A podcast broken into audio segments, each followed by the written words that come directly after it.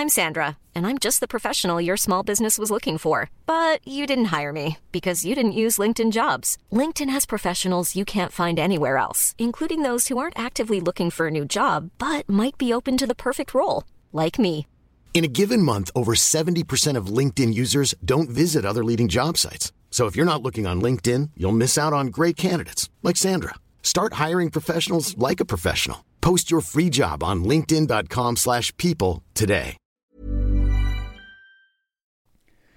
Bonjour à toutes et à tous et bienvenue dans ce Morning Moon. Nous sommes samedi et oui, on est encore sur le pont le samedi.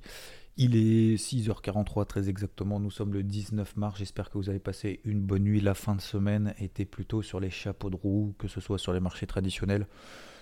Chapeau de roue sur les marchés traditionnels un peu moins, on va le voir après, mais c'est plutôt toujours positif. Alors, sur les marchés traditionnels, euh, la fin de semaine a été absolument, j'ai envie de dire, incroyable, au sens propre du terme, c'est-à-dire à ne pas y croire.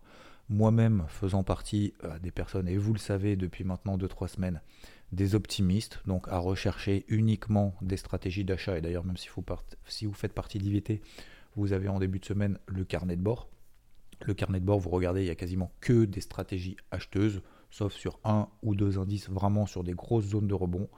Mais euh, moi-même faisant partie des, euh, des, acheteurs, plutôt des optimistes concernant ce marché, malgré le contexte actuel, que ce soit de stagflation potentielle, donc stagflation c'est stagnation de l'économie avec une inflation très forte, euh, donc d'inflation, ce contexte bien évidemment et malheureusement que tout le monde connaît en Ukraine et, et notamment bah, ces banques centrales qui sont obligées alors d'un côté de remonter les taux directeurs, mais de manière progressive pour éviter que l'inflation soit trop forte, même si elle est déjà trop forte et très forte.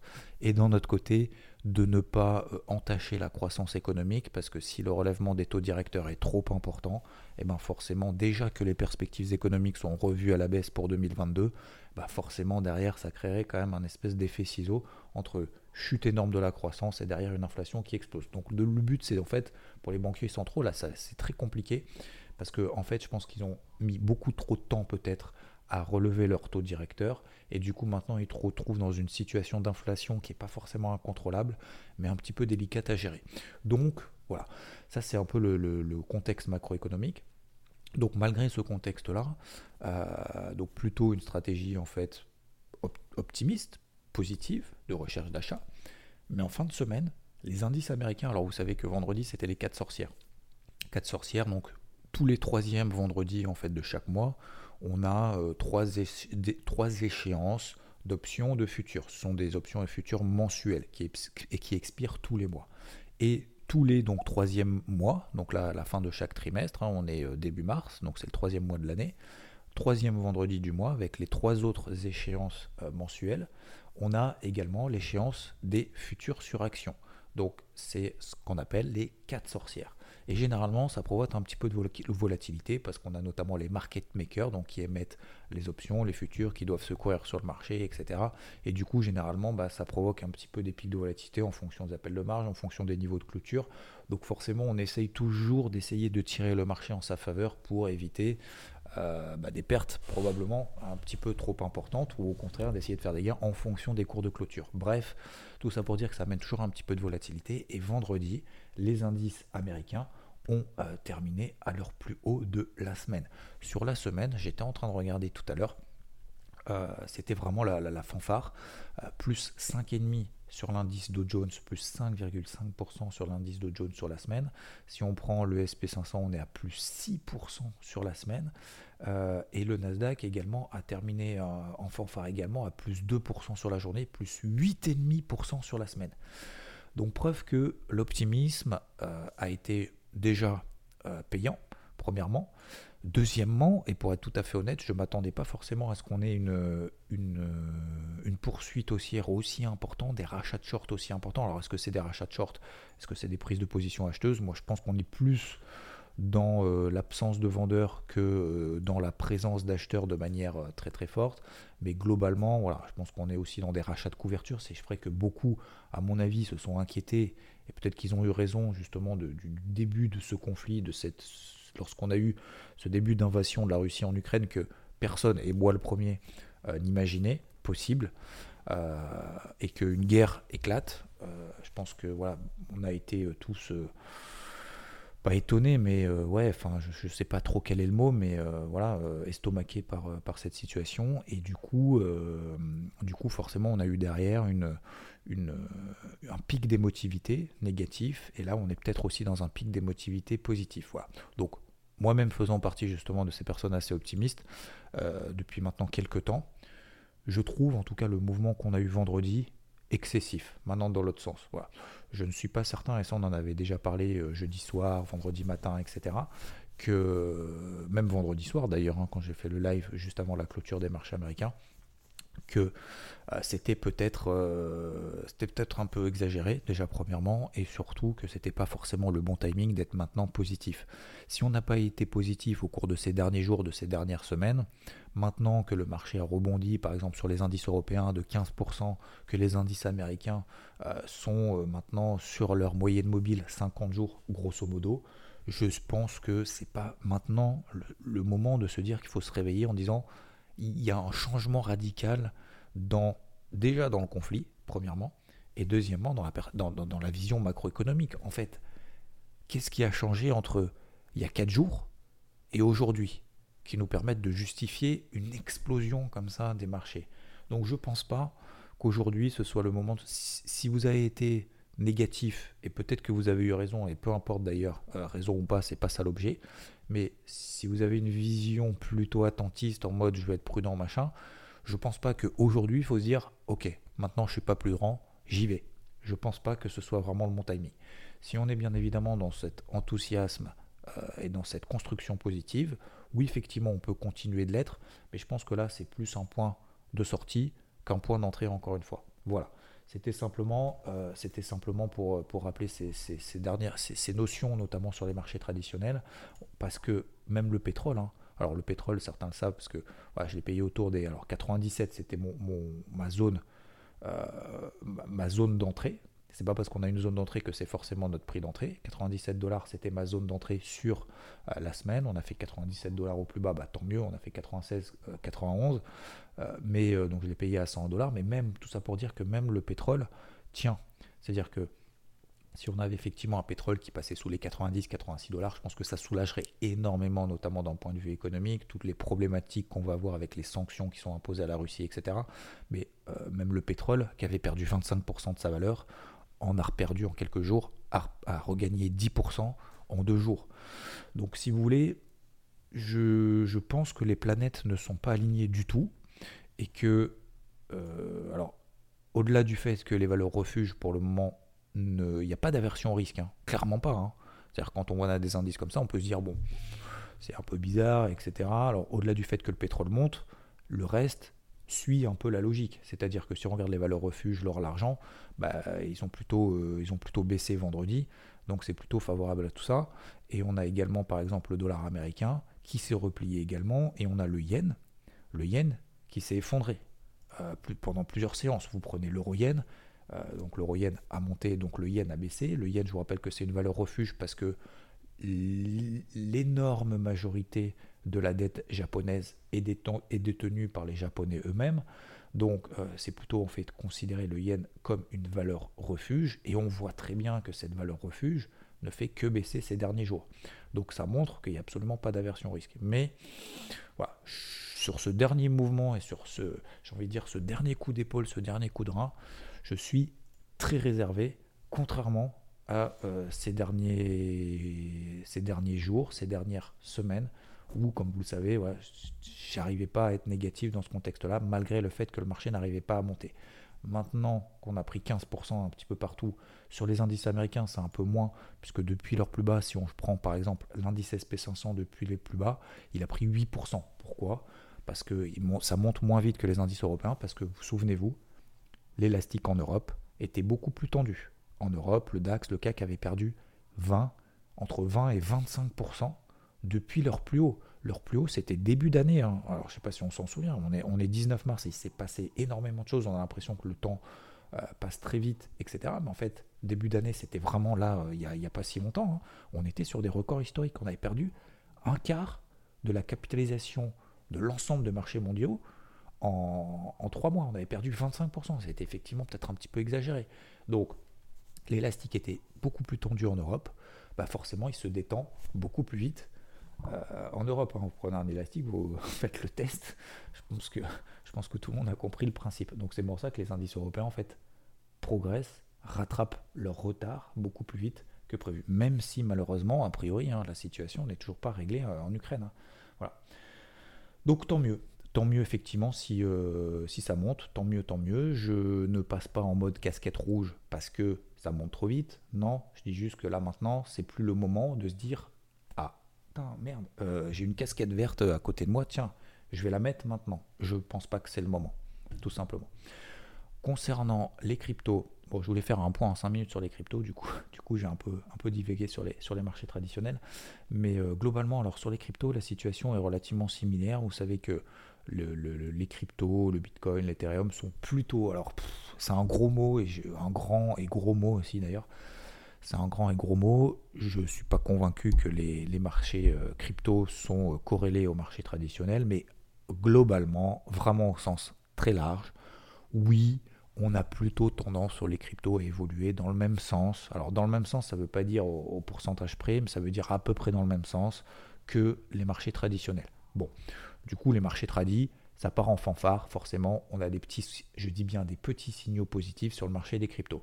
On l'a vu hier, le Bitcoin, donc depuis quelques jours, le Bitcoin est repassé au-dessus des 40 000 dollars. C'est pas la première fois qu'il le fait. On est coincé dans un range 45 000 dollars au-dessus de la tête, 35 000 dollars en dessous. Ok, on repasse au-dessus des 40 000 dollars. C'est une première étape. Il l'a déjà fait plusieurs fois et à chaque fois qu'il l'a fait depuis, depuis quand? Depuis le début février, on repasse au-dessus. 45, on fait 44, 45 000, ça retombe à 35. On repasse au-dessus des 40, 44, 45, ça retombe en dessous des 40, etc. etc. Donc oui, c'est encore un signal positif. Oui, ça déclenche beaucoup de choses. Et surtout, moi, ce que j'ai remarqué, et ce qui est assez intéressant, c'est que le, Bitcoin, euh, vous savez, donc en fin d'année dernière, c'était pas le plus fort. C'était pas l'homme en forme, hein, clairement pas. Euh, donc on était dans un mode, euh, en mode plutôt alt season. D'accord? Ce qu'on appelle la alt season, c'est en gros les altcoins sont plus forts que le bitcoin, tout simplement. Hein. C'est tout, tout, con. En tout cas, depuis 30 jours, depuis, euh, soit on fait depuis 30 jours, soit on fait depuis le début de l'année, machin, etc. Bon, peu importe.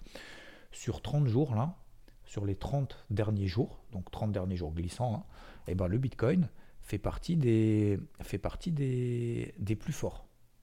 Donc, en fait, dans cette période un peu de flou artistique, on a toujours tendance un petit peu à dire bon, les altcoins, euh, j'en sors un petit peu, finalement, je sors un petit peu du marché, mais je ne sors pas vraiment du marché. Je sors de la catégorie altcoin pour reprendre un peu de bitcoin, simplement pour se dire parce que le bitcoin c'est le plus solide et au pire, si jamais ça crache, le bitcoin il va jamais cracher. Donc du coup, ça renforce un petit peu sa valeur, ça, ça, ça, ça son intérêt, j'ai envie de dire. Peut-être par défaut, mais ça renforce son intérêt. Et euh, donc le Bitcoin était plus fort. Alors c'est pas le plus fort parce que vous connaissez, vous connaissez les waves, les runes, les Luna. On en a parlé ici euh, pendant pas mal de temps et même Léo. Je ne sais pas si vous vous souvenez, mais on en a parlé notamment Léo il y a, quelques temps, quelques jours, euh, où je voulais partager, je voulais partager sur IVT avec cette, configuration en fait de, de, de pump. Et en fait c'est une accélération haussière et derrière c'est en train de consolider latéralement. Ça bouge plus. Et ça, c'est plutôt positif pour la suite parce que ça veut dire que finalement, bah, les vendeurs, bah, ça y est, hein, ils ont fait leur boulot, ils ont vendu ce qu'ils avaient à vendre, mais les autres, ils tiennent la position. Et du coup, en fait, ça construit un escalier. En fait, c'est comme, vous prenez un escalier, ça construit des marches progressivement. Bam, bam, bam, bam, bam. Et du coup, même Léo fait partie des plus fortes. Donc bref, je reviens à mon Bitcoin. Mais tout ça pour dire que le Bitcoin fait quand même partie des plus fortes. En tout cas, clairement pas euh, des plus faibles. Et euh, donc c'est lui qui mène un petit peu la danse. Et quand on a justement des, périodes un petit peu plus cool, un petit peu plus positives et beaucoup plus enthousiastes que ça, ne l'est, parce que depuis deux mois et demi, euh, le Bitcoin il bouge plus en fait en gros. Alors il fait du plus 10, moins 10, mais plus 10, moins 10 sur le Bitcoin, c'est comme si vous, vous faisiez, c'est comme si on faisait du plus 1, moins 1 sur le CAC. Hein. C'est pareil en proportion, c'est exactement pareil. Du moins 25% sur le Bitcoin, malheureusement, alors je sais pas malheureusement ou heureusement, je sais pas si c'est un bien ou un mal, ça dépend comment est-ce qu'on gère l'effet de l'œillet, mais, euh, mais un moins 25% sur le Bitcoin, c'est un moins 3 sur, le, euh, sur les indices, sur les marchés traditionnels, si vous faites du marché traditionnel. Si vous n'avez jamais fait de marché traditionnel. Vous êtes habitué, vous pouvez pas forcément comprendre ce que je raconte. Mais voilà. Donc globalement, oui, effectivement, il y a un petit, euh, un petit message positif que nous donne le Bitcoin. Mais surtout, celui qui nous, donne, qui nous a donné un message positif, c'est l'Ether. L'Ether, on est repassé, vous savez, on est dans la même situation graphique, 2400 dollars en dessous, 3200 euh, dollars au-dessus de la tête. On était au milieu 2800, on avait la MM50, la MM20 daily, et euh, maintenant, ce qui est important, c'est qu'effectivement, on passe au-dessus des 2800 dollars. On passe au-dessus des 2800 dollars, très bien. Euh, L'Ethereum commence à construire quelque chose. Vous savez ce que je vous ai expliqué tout à l'heure sur les marchés traditionnels, le fait que je ne suis pas particulièrement emballé par le dernier mouvement que nous ont collé les indices et les marchés traditionnels, c'est en train bien évidemment de se, se, répercuter sur les marchés crypto. Et si on a, alors corrélation encore une fois, c'est un gros mot à mon avis, si on a des mouvements relativement similaires entre ces marchés-là et qu'effectivement sur les marchés traditionnels on s'est peut-être un petit peu emballé, alors, je ne dis pas qu'on s'est emballé pour rien. Hein. Encore une fois, je fais partie des optimistes depuis ces dernières semaines, hein. malgré qu'on soit au trou, hein, euh, malgré qu'on ait été au trou sur l'ensemble des marchés, au trou entre guillemets. Euh, je ne vais pas dire attention, mais il faut rester concentré. Donc, je pense qu'il faut continuer à garder cet esprit constructif, combatif, de recherche d'opportunités, à droite et à gauche parce que au-delà de travailler sa psycho, sa gestion, euh, de faire travailler son portefeuille, etc. Même si c'est pas, euh, c'est ce que je disais sur sur BFM, euh, c'était vendredi soir, donc hier, pardon.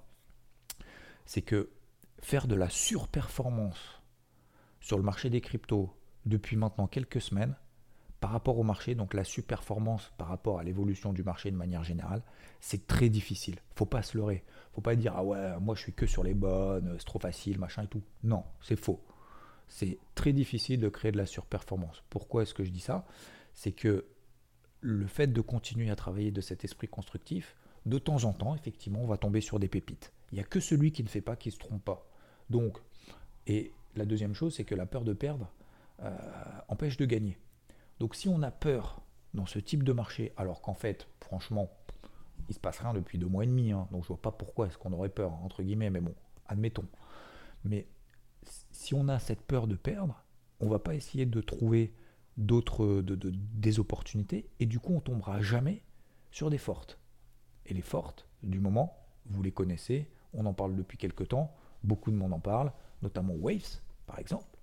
Waves, elle a pris en une semaine, en 7 jours, elle a, elle a pris 30%. Dans un marché qui bougeait pas. Il a bougé hier, mais il a bougé euh, le Bitcoin vite fait, il a pris 1%. L'Ethereum, euh, oui, il est passé au-dessus des 2800 dollars, mais voilà. Euh, Waves, qui était déjà au taquet, qui avait déjà fait x3, elle a pris 20%. Hier, elle a pris 16%. Donc, la preuve que essayer de travailler ces trucs-là, même s'il n'y a aucune certitude, même s'il n'y a aucune garantie, Rune, par exemple, tout le monde l'a vu, effectivement, euh, etc. On en a parlé également, euh, qui a fait x3, bah, elle continue. Hier, elle a pris encore du 11%. Mais si on n'a pas cet esprit positif, constructif, on tombera jamais sur ce genre de choses. On travaillera jamais ce genre de choses. Après, bien évidemment, il n'y a pas que c'est facile, toujours, après coup, j'ai envie de dire, et c'est toujours facile de ne parler que du positif, parce qu'il y a quand même aussi du négatif. C'est-à-dire qu'il y a des cryptos qui ont du mal. Donc euh, FTM par exemple fait partie de ces cryptos qui ont beaucoup de mal.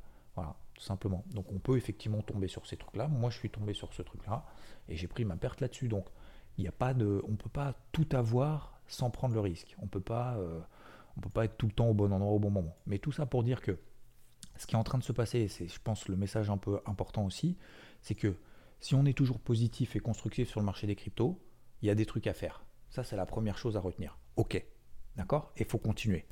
Même, même dans les moments difficiles, même dans les moments où il ne se passe rien, il faut continuer. Il faut avoir cette régularité en fait. C'est plus dans la régularité, l'organisation, dans le sens où il faut tous les matins, on se place des alertes au-dessus de la tête, on se place des alertes sur des zones clés. On fait, alors moi je fais, je vous partage le crypto board, mais vous faites votre, vous prenez votre bloc-notes, votre stylo et vous faites vos trucs, etc. Ça c'est la deuxième chose. Il faut continuer, continuer, continuer, même si c'est pourri, même si c'est difficile, etc. Au moins sur le principe. Et la troisième chose, c'est que, donc vous vous souvenez, un, oui, il faut continuer à travailler. Deux, faut continuer cette régularité. Et trois, euh, faut pas s'enflammer. Par rapport à tout ce qu'on a vu depuis le début, je pense qu'il faut pas s'enflammer non plus. Donc oui, il y a des opportunités. Oui, il y a des trucs à payer à droite et à gauche. Globalement, et on l'avait vu ensemble hier soir, globalement, on est à peu près partout dans les mêmes configurations. Vous prenez d'ailleurs ce matin, moi par exemple, j'ai eu de Océan qui est sonné, qui a sonné ce matin très tôt, et j'ai mis des alertes, etc., qui a une belle tête. Euh, c'est pas forcément euh, celle à privilégier. Je ne sais pas si c'est celle qui va monter le plus que les autres. Et c'est pas celle qui montait plus que les autres au mois de novembre lorsque tout était sur des records historiques. Donc je parle de Océan par exemple. Euh, j'ai payé hier notamment BNB. On passe au-dessus des moyennes mobiles, 20 jours, 50 jours. On est en train de péter de tenter, je dis bien de tenter pour le moment de sortir par le haut d'un canal descendant, etc., etc. On a des configs, j'ai envie de dire, explosives. On a vu depuis une semaine, ça pareil, j'en ai parlé sur BFM hier, euh, depuis une semaine, les, flux sortants sur le marché des cryptos, on a à peu près autour de 110 millions de dollars sur la semaine. Donc ça montre quand même globalement un désintérêt. Je ne suis pas certain que ces 110 millions de dollars vont revenir là tout de suite sur le marché. Il va nous falloir plus. C'est-à-dire que là, il va falloir, là, du plus 2, plus 3, plus 5, c'est bien. Mais il va nous falloir du plus 10, tenir le plus 10, faire du moins 2, plus 5, moins 2, plus 5, moins 2, plus 5. Et c'est comme ça qu'on construira une tendance haussière en délit.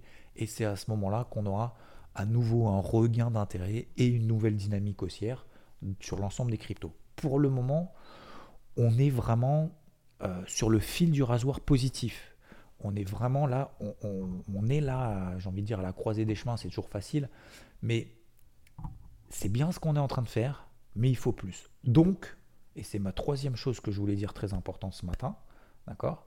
Donc, euh, première chose, je vous, rappelle, oui, effectivement, il y a des signaux positifs, faut y aller, machin, etc.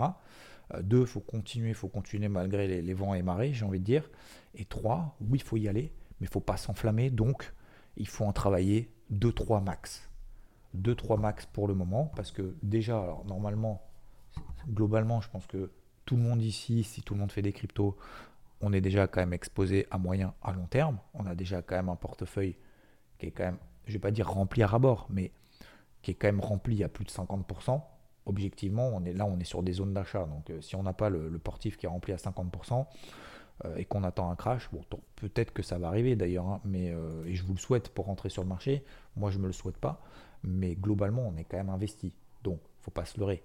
Euh, on est déjà investi. Donc, est-ce que aujourd'hui, là maintenant tout de suite, faut être investi à 100%, 110%, 150%, 200, 300% Je ne suis pas certain. Donc là, oui, il y a des signaux positifs. Faut y aller sur une, deux, trois cryptos qui vous semblent les plus intéressantes. Je vous en ai partagé une, deux, trois ce matin. Il y en a d'autres, il y en a beaucoup d'autres. Mais euh, globalement, on est à peu près dans la même situation. Donc, oui, c'est positif. On va pas cracher dessus. Bien au contraire. On va continuer à travailler. Il y a deux, trois trucs à faire. Et là, maintenant, hein, c'est peut-être aujourd'hui d'ailleurs qu'il y a France-Angleterre pour faire le grand chelem euh, au rugby. Ce qui est important, marquer un essai, c'est bien, mais faut tenir le match jusqu'au bout. Donc faut tenir cette tendance euh, haussière horaire qu'on a euh, pendant maintenant tout le week-end, pendant plusieurs jours. Ça, ça va être aussi important. Et surtout, tous les essais qu'on fait, c'est bien, mais c'est encore mieux de les transformer. Donc, faut continuer comme ça à travailler en horaire, notamment ces plus bas de plus en plus haut qu'on a un petit peu partout. Ok? Voilà. Donc c'est cool ce qui est en train de se passer. On est en train de construire des étages, notamment d'ailleurs même sur le Bitcoin. Hein. Euh, si on se place par exemple en données horaires, ce qui est très bien, c'est qu'effectivement on fait des espèces de pump, ça monte un petit peu, et derrière on consolide latéralement. Ça c'est bien, ça c'est cool. Il faut continuer comme ça. Faut pas s'enflammer tout de suite, faire un plus 10, plus 15, plus machin, etc. Faut faire des petits, euh, construire des petits, des petits escaliers progressivement. Il faut continuer comme ça. Il faut surtout, encore une fois, ne pas réinscrire des plus bas, plus bas que les précédents. Et euh, donc voilà. Voilà, messieurs, dames, pour ce point du matin. Je voulais faire ça très rapidement et comme d'hab, à chaque fois que je dis ça, je dis 23 minutes, donc je vais arrêter de le dire. Je vous souhaite un très bon samedi. On se retrouve. Alors, j'ai deux choses à vous dire juste avant que vous, partiez et que je vous laisse tranquille. Première chose, je voulais vous remercier parce que sur Spotify notamment, j'ai regardé hier, c'est vrai que je regarde rarement, je regardais un peu le classement notamment du podcast. Il y a 169 personnes qui ont mis 5 étoiles sur le, sur le podcast Spotify. Et sincèrement, pour vous, vous faites très probablement partie des 169. Il y a au moins euh, quelques personnes parmi vous qui écoutent ce matin. Vous faites partie des 169 et je voulais vous remercier sincèrement parce que je ne savais pas que c'était aussi énorme et qu'il y en avait autant. Donc merci d'avoir noté 5 étoiles pour chacun des 169 qui l'ont fait. Euh, et deuxième chose, on se retrouve bien évidemment demain, dimanche 10h00 sur ma chaîne YouTube IVT pour un énorme débrief hebdo. Et j'espère qu'on sera nombreux en première. Encore un grand merci à vous. Un très bon week-end en commençant par un très bon samedi. Et euh, je vous dis à plus. Ciao, ciao. Even when we're on a budget, we still deserve nice things. Quince is a place to scoop up stunning high-end goods for 50 to 80% less than similar brands. They have buttery soft cashmere sweaters starting at $50, luxurious Italian leather bags, and so much more. Plus, Quince only works with factories that use safe, ethical, and responsible manufacturing. Get the high-end goods you'll love without the high price tag with Quince. Go to quince.com/style for free shipping and 365-day returns.